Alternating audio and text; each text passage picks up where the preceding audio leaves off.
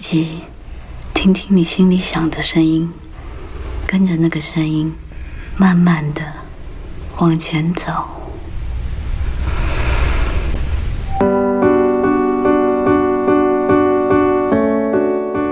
For weeks, Chinese movie theaters have been dominated by blockbuster action films.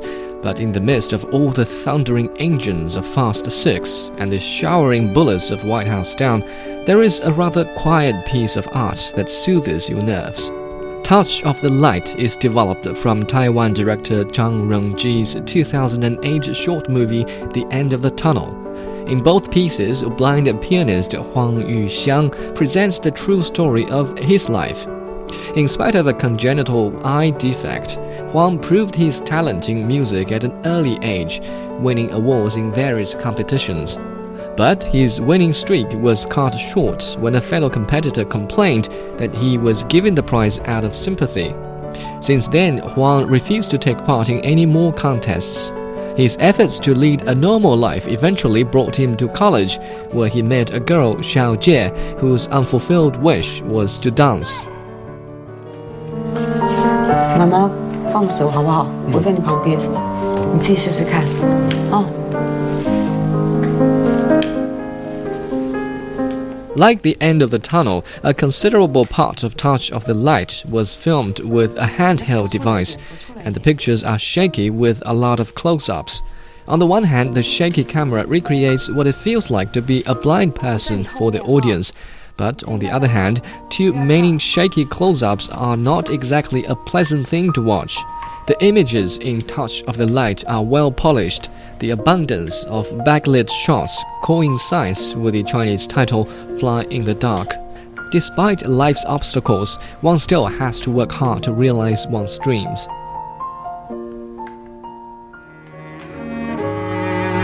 闭上眼睛，跟你一起去感觉。在没有光的世界里，踏出的每一步 都需要很大的勇气。Yu Xiang and Xiao Jie develop an affinity with one another after their random encounter, and their shared experience becomes a source of encouragement for their pursuits. Yu Xiang no longer hesitates to show his talents, and Xiao Jie starts taking dancing courses. It's amazing to note how the slightest dose of kindness could motivate and support someone in their time of need. So the movie paints a rather positive and elevating picture about life, and the impact is augmented by Xiao Jie's elegant figure dancing and basking in Yu Xiang's original and gentle scores.